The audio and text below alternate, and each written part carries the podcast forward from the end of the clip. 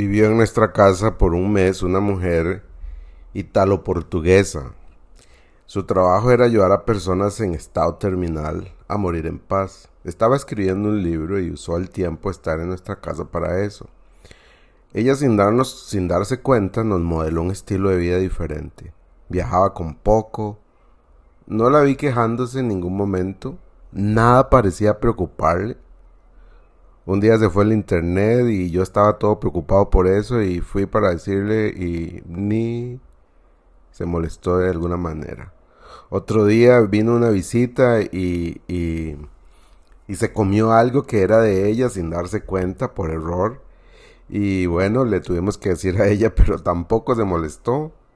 Se fue siendo una persona muy cercana a nosotros. Sin darse cuenta, ella nos, nos modeló y nos enseñó a vivir una vida de manera diferente. Y hasta la invitamos a regresar. Porque todos queremos encontrarnos con gente así. Gente que no se queja, gente que, que no anda este, menospreciando a los demás o gente incómoda. Y me alegro por ese tipo de gente. Porque aunque no creo que esa gente sea cristiana, hace del mundo un lugar mejor, ¿no le parece? Y concuerda con la manera en la que vivimos los cristianos.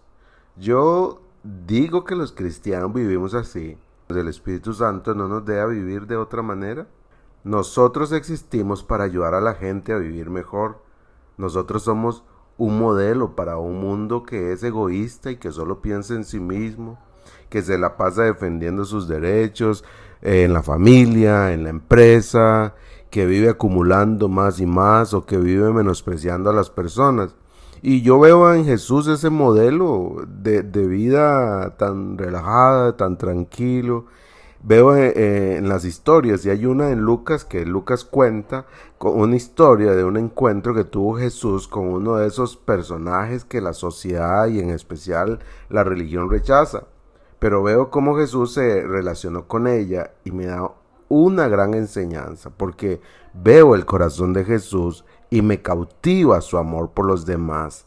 Así que yo quiero compartirlo con ustedes. No creo que pueda hablar en tres o cuatro minutos de todo lo que se pueda hablar de, esto, pero por lo menos voy a leerlo y, y póngale atención. Lucas 7, 36, 39. Uno de los fariseos invitó a Jesús a cenar así que Jesús fue a su casa y se sentó a comer. Cuando cierta mujer de mala vida que vivía en la ciudad se enteró de que Jesús estaba comiendo allí, llevó un hermoso frasco de alabastro lleno de un costoso perfume. Llorando se arrodilló detrás de él a sus pies, sus lágrimas cayeron sobre los pies de Jesús y ella los, los secó con sus cabellos. No cesaba de besarle los pies y le ponía perfume. Cuando el fariseo que lo había invitado vio esto, dijo para sí, si este hombre fuera profeta, sabría qué tipo de mujer lo está tocando es una pecadora. Aquí está la historia. Usted la puede leer completa. Tome el tiempo para hacerlo y reflexionar sobre esto. Pero solo por hoy, pídele al Espíritu Santo que le revele lo que debe cambiar en usted. Y luego vaya y pregunte a las personas que lo conocen, a sus compañeros de trabajo, a sus hijos, a su pareja, a sus amigos.